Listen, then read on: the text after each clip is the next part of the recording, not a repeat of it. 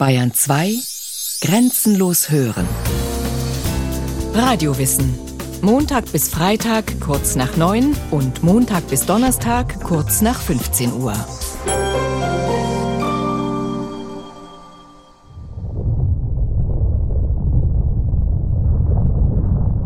Immer wieder passiert es. In der Affa-Senke im Nordosten von Afrika bebt der Boden. Hunderte von Spalten haben sich schon geöffnet. Aus einigen dampft es. Der Wüstenboden ist bereits sehr stark abgesunken. Die Geologen sind sich sicher, hier entsteht ein neuer Ozean. November 1963, 30 Kilometer vor der Südküste Islands. Die Besatzung eines Fischkutters sieht eine schwarze Rauchwolke. Es riecht nach Schwefel. Ein unterseeischer Vulkan spuckt Lava.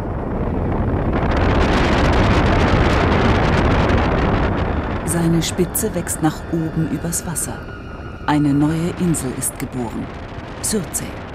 Das Wasser ist dem Land gewichen. Sommer 2012. Im oberfränkischen Landkreis Kulmbach werden einzigartige Fossilien von Krebsen und anderen Meeresbewohnern entdeckt. Die Forscher meinen, die Region Frankenwald war einmal ein flaches Meer. Was uns Menschen als spektakulär erscheint, hat es in der Erdgeschichte immer schon gegeben. Das Kommen und Gehen der Ozeane. Ein Nachmittag in einem abgelegenen Fischerdorf auf der Kanareninsel Fuerteventura.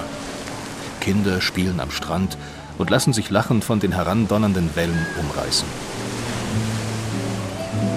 Auf dem schwarzen Vulkansand bietet die schäumende weiße Gischt einen reizvollen Kontrast. Am Rand der Bucht schlägt die Brandung wummernd gegen Felsen, die der unruhige Atlantik im Lauf der Zeit schon deutlich angenagt und ausgehöhlt hat. Hier erhebt sich schroff ein haushoher Gesteinssockel, der aus unterschiedlichen Schichten zu bestehen scheint. Wir sind hier in Achui an der Westküste. Ein wichtiger Ort aus historischer Sicht. Da sind die sogenannten Eroberer zuerst gelandet, 1402, und ein Tummelplatz für Geologen aus aller Welt. Man kann hier Gesteinsformationen sehen, die man nirgendwo anders auf der Welt zu sehen kriegt, die sogenannten Turbinitas. Das ist äh, im Grunde der afrikanische Meeresgrund, der sich hier hochgedrückt hat. Und soweit ich gelesen habe, hat man, kann man ihn nirgendwo anders auf der Welt so an der frischen Luft sehen.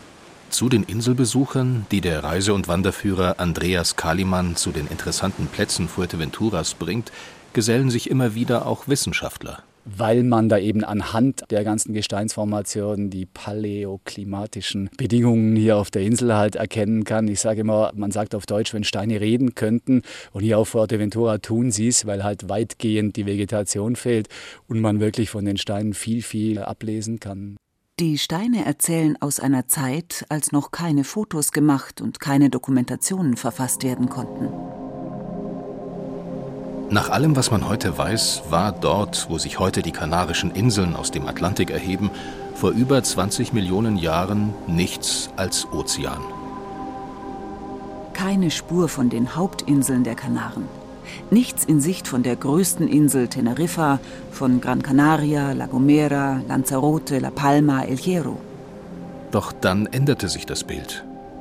Langsam muss sich die erste Spitze von Fuerteventura aus dem Wasser erhoben haben angetrieben von immensen Kräften im Untergrund. Der Ozean teilte sich, das Meer musste weichen, eine Insel war geboren. Nur wie war und wie ist das möglich? Das allmähliche Auftauchen einer Insel wie Fuerteventura aus dem Ozean. Um das zu verstehen, und zu begreifen, warum sich unsere Welt fast seit Anbeginn in ein Oben und ein Unten, in ein Leben oberhalb und eines unterhalb des Meeresspiegels teilt, lohnt es sich, die Zeit zurückzudrehen. Um mehr als vier Milliarden Jahre. Bis in die Kinderstube unseres Planeten, einem glühenden Erdball. Zurück in eine Zeit, als es noch keine Ozeane gab. Die Herkunft von Wasser auf der Erde, das ist heutzutage eigentlich noch nicht so vollständig geklärt. Grundsätzlich kann man sagen, wenn wir einen Teil des Wassers auf der Erde suchen, dann müssen wir ganz weit in die Entstehungsgeschichte der Erde zurückgehen und an die Ausgasungsprozesse des ersten Magmas denken und das entstammt dem Erdinneren. Das Wasser und andere leichte flüchtige Stoffe, Gase wie Kohlendioxid, Methan oder ähnlichem, die gasten aus dem flüssigen Magma aus, aus der Urerde und bildeten eigentlich eine wasserdampfreiche Uratmosphäre. Diese Atmosphäre konnte sich aber nicht an der Erde halten, wurde mit einem Partikelstrom von der Sonne wieder weggetrieben und erst durch wiederholte Prozesse, auch dann durch den voranschreitenden Vulkanismus, hat sich Wasserdampf in der Atmosphäre angereichert. Und äh, mit der Ausbildung einer festen Erdkruste gab es langsam Abkühlungsprozesse und dann sind die Wolken ja, kondensiert, Niederschlag ist gefallen und dann haben sich die ersten Ozeane gebildet. So beschreibt der Geophysiker Dr. Klaus Großfeld vom Alfred Wegener Institut für Polar- und Meeresforschung die Geburtsstunde der Ozeane. Der Schriftsteller Frank Schätzing drückt es in seinem Buch Nachrichten aus einem unbekannten Universum, eine Zeitreise durch die Meere, etwas drastisch aus. Es schüttete. Kein Fernsehsender würde sich trauen, diesen Wetterbericht zu bringen. Über 300 Grad Celsius war dieser Regen heiß, die Temperatur, bei der Wasser kondensiert, wenn ein Druck von 100 Atmosphären herrscht. Es regnete weiter, Jahrtausende lang. Das ultimative Hundewetter. Alles Wasser aus der Atmosphäre fiel auf die Oberfläche. Nach dem ersten großen Niederschlag kühlte sich die Erde ab. Wolken entstanden, neuer Regen setzte ein. Und wieder Wolken und Regen, Wolken, Regen. Tag für Tag, Jahr für Jahr. Jahrmillionen lang. Wasser könnte auch durch eisbedeckte Kometen aus dem All auf unseren Planeten gelangt sein.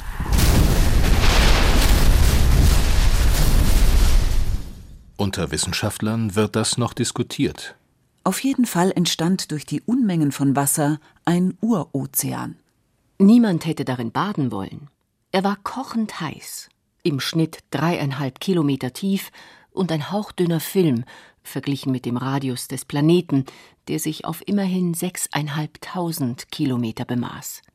Die Erde als flüssiger Magmenkörper ist natürlich nicht gleichförmig. Es gab Erhebungen, Vertiefungen und gerade durch die Abkühlungsprozesse haben sich ja krustenähnliche Strukturen gebildet. Das heißt also erste Form von Kontinenten. Nur sahen die ersten Erdteile, die vom Urozean umspült wurden, völlig anders aus, als wir sie heute kennen. Am Anfang soll es sogar nur einen gegeben haben, Rodinia. Ein großer Superkontinent, der jedoch vor etwa 750 Millionen Jahren wieder zerfiel. Dann hat es ja den Großkontinenten Pangea um ungefähr 240 Millionen Jahre vor heute gegeben. Und um diesen Großkontinent hat sich der erste Großozean gebildet, der heutige Vorläufer des Pazifiks. Und durch Öffnungen, Rifte, Spaltenbildung in Pangea ist dann weitere vulkanische Lava an die Oberfläche gefördert worden und dadurch ist dieser Superkontinent Pangea wieder auseinandergebrochen. Und in diesen einzelnen Geriften und Gräben haben sich dann die heutigen Ozeane, beispielsweise der Atlantik, gebildet. Dort, wo sich das Land teilte und Wasser sich Raum verschaffen konnte, entstanden neue Ozeane. Allerdings wäre es falsch, sich vorzustellen, dass das Meerwasser dabei immer mit hoher Geschwindigkeit einströmte. Die erdgeschichtlichen Prozesse liefen und laufen auch heute noch äußerst langsam ab, Millimeter für Millimeter, über Jahrmillionen. Wir haben also Meeresboden und kontinentale Kruste. Das sind also Krustmaterialien unterschiedlicher Dichte. Das heißt, die kontinentale Kruste ist etwas leichter, die schwimmt quasi auf, während der ozeanische Boden etwas mehr absinkt. Dadurch hat man also grundsätzlich Niveauunterschiede, die die Landflächen von den Ozeanen abtrennen. Dann haben wir durch diese Spreizungsprozesse im Ozean selbst, die mittelozeanischen Rücken beispielsweise im zentralen Atlantik, wo der Atlantik auseinandertreibt und Europa, Afrika von Nordamerika, Südamerika voneinander wegbewegt. Dort haben wir immer wieder Neubildung von ozeanischer Kruste. Und so bildet sich im Prinzip eine ganze eigene Topografie auch im Ozean mit Gebirgen, mit Tälern. Wir haben ja äh, Meerestiefen von ähm, 6.500 bis 8.000 Meter Wassertiefe im Ozean. Und da gibt es eben auch große Gebirge, die einfach riesige Gebilde sind, die wir aber unter dem jetzigen Ozean gar nicht sehen. Könnte man im unterseeischen Gebirge der Meeresböden herumwandern wie in den Alpen, es würden sich spektakuläre Ansichten bieten. Täler, in die es so tief hinuntergeht wie sonst nirgendwo auf der Erde. Mehr als 11.000 Meter hinab in die Tiefseerinne Marianengraben. Vorbei an Spalten und Rissen, die ihresgleichen suchen. Und man würde über all die Ablagerungen, die Sedimente spazieren, die durch Erosion vom Land über die Flüsse ins Meer gespült wurden. Trotz aller aufwendigen Kartierungsversuche bleiben die Tiefen der Meere immer noch unerforschter als die Oberfläche des Mondes. Und das, obwohl die Ozeane den größten Lebensraum der Erde darstellen. Schließlich sind zwei Drittel unseres Planeten von Wasser bedeckt.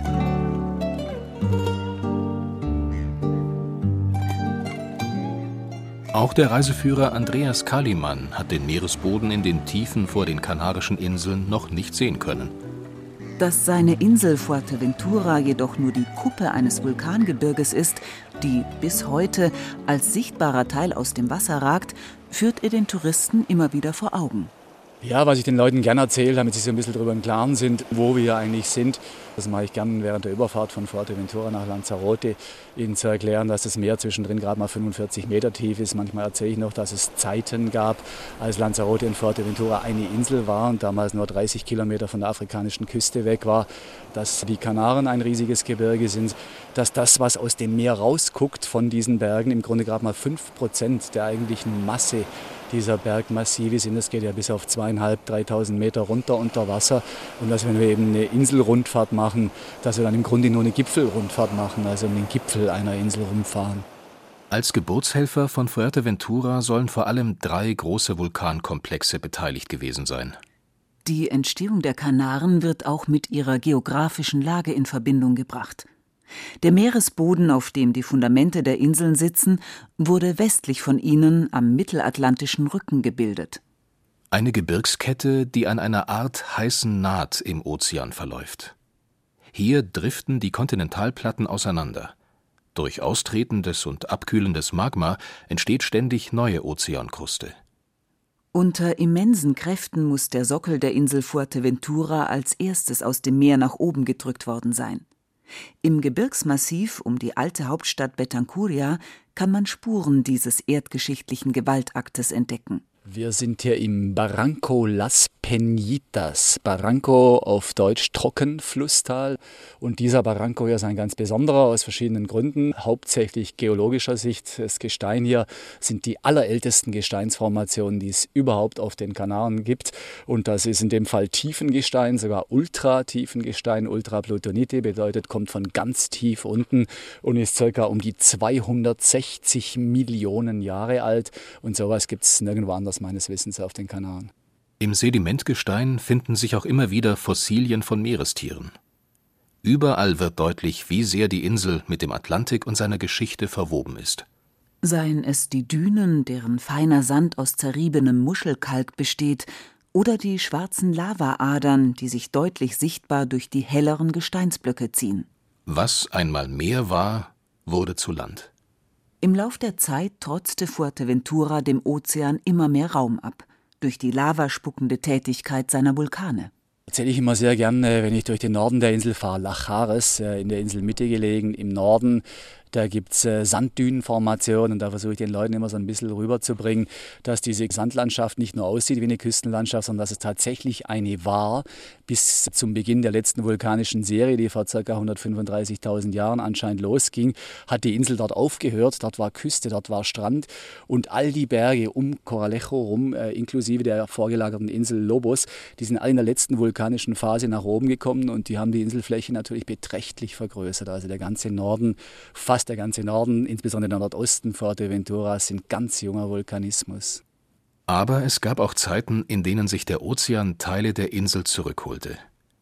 An vielen Orten Fuerteventuras finden sich ehemalige Strandterrassen, an denen man deutlich erkennen kann, dass der Meeresspiegel des Atlantiks einmal wesentlich höher gewesen sein muss als heute. Nicht nur die Lage der Kontinente, die Gestalt des Meeresbodens und das Entstehen neuer Inseln bestimmt über das Kommen und Gehen der Ozeane. Sondern auch dramatische Klimaschwankungen, die es im Laufe der Erdgeschichte immer schon gegeben hat. Hitze ließ die Ozeane anschwellen und über die Ränder der Kontinente ins Landesinnere schwappen. Über viele Millionen Jahre soll es sogar so warm gewesen sein, dass die Erde komplett eisfrei war, und der Wasserpegel der Ozeane sich auf dem Höchststand befand. Ein fast gänzlich blauer Planet. Kälte hingegen sorgte dafür, dass die Meere schrumpften und sich vom Land zurückzogen. Unser Planet soll sogar schon einmal vollständig vereist und die Ozeane gefroren gewesen sein.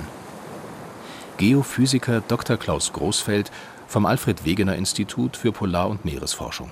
Das einfachste Beispiel, was für uns heutzutage noch nachvollziehbar ist, ist das Ende der letzten Eiszeit vor ungefähr 20.000 Jahren. Dort war der gesamte Weltmeeresspiegel um 120 Meter niedriger, als er heute ist. Und das ganze Wasser, was dem Ozean verloren gegangen ist, ist in Eis auf Landmassen gespeichert gewesen. Ganz Nordamerika war durch ein Rieseneisschild bedeckt. Skandinavien, der sogenannte fennoskandische Eisschild, hat sich dort aufgebaut und ist bis nahe Norddeutschland herangewachsen. Auch die Antarktis hatte wesentlich mehr Eis gespeichert.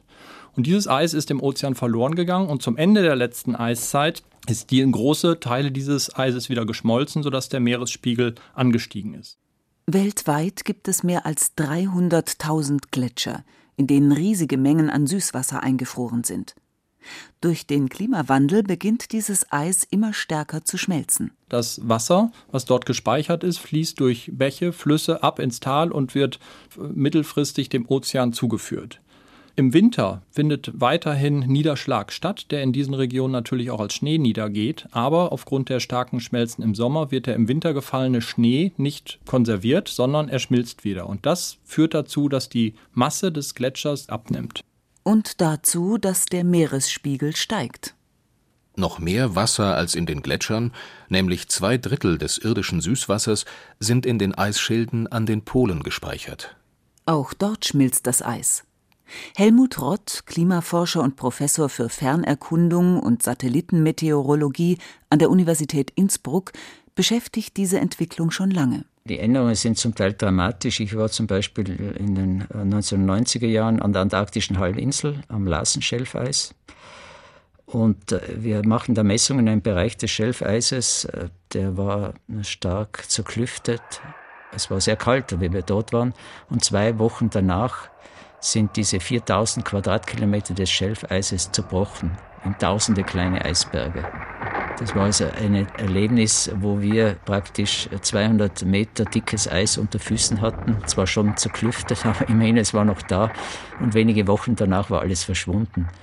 Das sind dann schon dramatische Ereignisse. Und mittlerweile sind von diesem Schelfeis, auch weiter südlich, 15.000 Quadratkilometer verschwunden, haben sich zerbrochen, sind davon gedriftet. Also das sind ganz starke Signale einer Klimaänderung.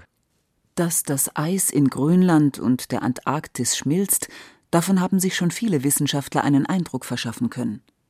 Bislang herrschte unter Forschern allerdings Uneinigkeit darüber, wie sich die großen Eismassen genau verhalten. In einem internationalen Gemeinschaftsprojekt gingen Professor Helmut Rott und seine Kollegen dieser Frage erst vor kurzem auf den Grund. Mithilfe von Satellitenmessungen aus dem All konnten sie unter anderem Eisströme und Höhenänderungen beobachten. Das Ergebnis ihrer Untersuchungen ist ebenso präzise wie ernüchternd. Sowohl Grönland als auch die Antarktis verlieren auffallend viel Eis. Ja, in dieser Periode von äh, 1992 bis 2011, da haben wir so viel Eismasse verloren wie ein Gebirge, das 100 Kilometer lang ist, 10 Kilometer breit und 4,2 Kilometer hoch. Also fast so hoch wie der Mont Blanc, aber ein ganz enormer Klotz. Also so viel Masse ging in Grönland und Antarktis seit 1992 verloren. Eine gigantische Menge Wasser, die gemeinsam mit dem Schmelzwasser der Gletscher in die Ozeane strömt.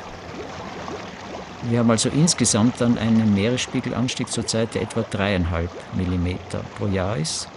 Das ist immerhin schon sehr viel. Äh, zu Beginn äh, des 20. Jahrhunderts waren das etwa ein bis eineinhalb Millimeter pro Jahr nur.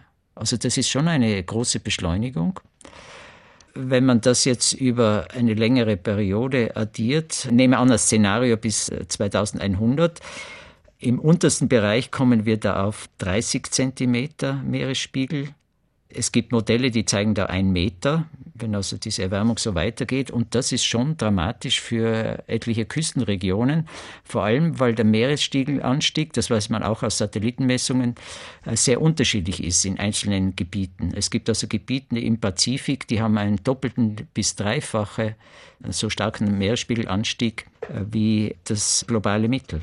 Also es ist etwa so, dass nahezu eine Milliarde Menschen in Meereshöhen lebt, die vielleicht unter 10, 15 Meter sind. Also das ist äh, schon äh, dramatisch eigentlich, wenn allein ein Meeresspiegelanstieg von einem halben Meter bis einem Meter kann dort äh, enorme Auswirkungen haben.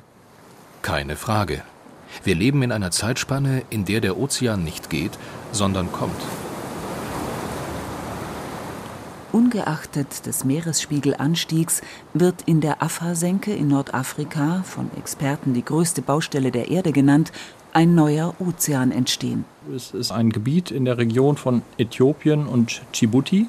Dort treffen drei hochaktive Verwerfungen aufeinander und äh, bilden sogenannte Grabenbrüche. Das führt dazu, dass das Rote Meer auf der einen Seite, dann die Verbindung zum Indischen Ozean, der Golf von Aden auf der anderen Seite und der ostafrikanische Graben, der sich nach Süden erstreckt und miteinander in Wechselwirkung treten, sich reiben und dort quasi eine Depression hervorrufen. Das heißt ein Absinken der Landoberflächen. Und die Landoberfläche ist hier schon um ungefähr 125 Meter unterhalb des Meeresspiegels gelagert und vom Roten Meer quasi nur noch durch ein Randgebirge geschützt. Und wenn man das jetzt auf längere Zeitskalen extrapoliert, in die Zukunft schaut, dann kann man sicherlich vorhersagen, dass in Afrika an der Stelle auseinanderreißen kann und dort sich ein kleiner neuer Ozean ausbildet und ein Teil dann vom jetzigen afrikanischen Kontinent zu einer Insel driftet.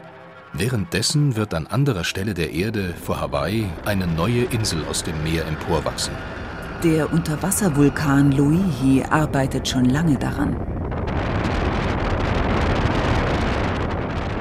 Bis zur Wasseroberfläche fehlen noch 975 Meter. Für die Erdgeschichte ein Klacks.